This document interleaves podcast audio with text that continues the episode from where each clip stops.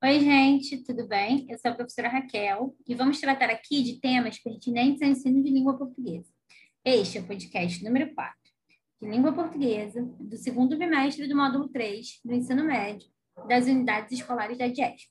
O tema da aula de hoje é elementos de coesão no processo de progressão textual. Nesta aula, vamos conhecer algumas técnicas que podem auxiliar na elaboração de textos, facilitando assim a progressão textual e a ligação das ideias o que é essencial para o desenvolvimento de resumos e resenhas. As palavras ou expressões que nos ajudam a melhor organizar nossos textos são chamados de elementos de conexão. Esses elementos ajudam a estabelecer a harmonia da coesão textual, fazendo com que nós possamos nos comunicar de forma mais clara e eficiente. Na língua portuguesa, existem diversos recursos coesivos, que estabelecem dois tipos de coesão no texto: a coesão referencial e a coesão sequencial. Então, agora, nós vamos falar sobre a coesão referencial. Né? Referencial tem a ver com referência. Então, a coesão referencial né, é o vínculo que existe entre palavras, orações e as diferentes partículas do texto por meio de um referente.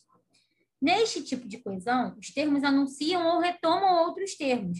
Isso pode acontecer através da anáfora, da catáfora e da elipse, né? E também da reiteração. É, a gente vai começar é, com, falando da anáfora e da catáfora, que são é, recursos bem similares, tá? O que, que acontece? Ambos, né? Tanto a anáfora quanto a catáfora, eles vão retomar um termo, né? Um referente. A diferença entre eles é que a anáfora, aí assim, só uma dica, anáfora de antes, né? A anáfora, é, ela recupera um termo já citado anteriormente, algo que já foi dito no texto. Então, por exemplo, Paulo não foi ao baile, ele estava morgado. Então, a gente vê que ele faz referência a Paulo, né? Marina bateu de carro, o veículo não tinha seguro. Então, o veículo está fazendo referência ao termo carro, que foi o primeiro a ser citado, né? E aí tem essa questão de Paulo, ele, carro, veículo, né? Da gente ter um termo mais específico à frente, né? Antes, que é retomado através de um termo menos específico, tá? Já na catáfora, o movimento é inverso, tá? A catáfora, ela antecipa o elemento coesivo. Então, assim, tem até essa questão do suspensezinho, né? Que faz, isso é muito usado, às vezes, em manchete de jornal. Então, assim, então, é, é em panfletos, né, que queiram chamar atenção.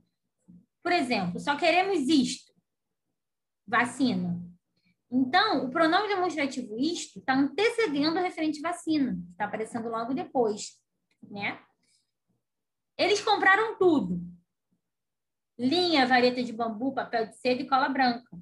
Esse tudo está antecedendo o referente que apresenta quais itens foram comprados: linha, vareta de bambu, papel de seda e cola branca. Né? A catáfora traz uma informação que só é complementada após, de maneira mais específica, enquanto a anáfora faz o processo contrário. Tá? Bom, a gente tem também a elipse. Né? Que o que, que é a elipse? A elipse é quando a gente pega e omite um termo, né? Em vez de a gente repetir esse termo, a gente omite porque ele já está implícito. Então, por exemplo, bora dar um rolé? Vai com a gente? Então, aí eu não preciso dizer vai com a gente no rolê, ao rolê. Não preciso falar isso. Porque já está implícito, né? Você já falou o rolê na primeira frase. Na segunda, quando você fala vai com a gente, você já. O seu interlocutor já vai saber que é no rolê, né? Eu comi o bolo, estava delicioso. Eu não preciso dizer eu comi o bolo, o bolo estava delicioso. Então, porque você está fazendo referência ao bolo. Então, a gente chama isso de elipse. A gente não repete um termo, porque ele está implícito. Tá? Já a reiteração é quando a gente repete o mesmo termo ou um termo sinônimo. Por exemplo, cada um é responsável por todos. Cada um é o único responsável. Cada um é o único responsável por todos. Então, aí a gente tem a repetição, a reiteração desse cada um. Já no segundo exemplo, o povo aguarda uma resposta. A população quer uma solução. Em vez de a gente repetir o povo, que é perfeitamente possível, a gente usa um sinônimo, a população, ok? Agora vamos falar sobre a coesão sequencial. A coesão sequencial é aquela que cria nos textos né, as condições para sua progressão. Essa, ela é um recurso que colabora com essa evolução textual, né? apontando a passagem do tempo, enfim. Ela ocorre através de conectivos, advérbios e também marcadores verbais que vão funcionar como um mecanismo que garante essa progressão textual. Né? Essa coesão sequencial vai estabelecer uma sequência e ligações entre palavras, frases, orações e períodos. Então, a gente tem um exemplo aqui, né, de um texto em que a gente vê os verbos marcados, né?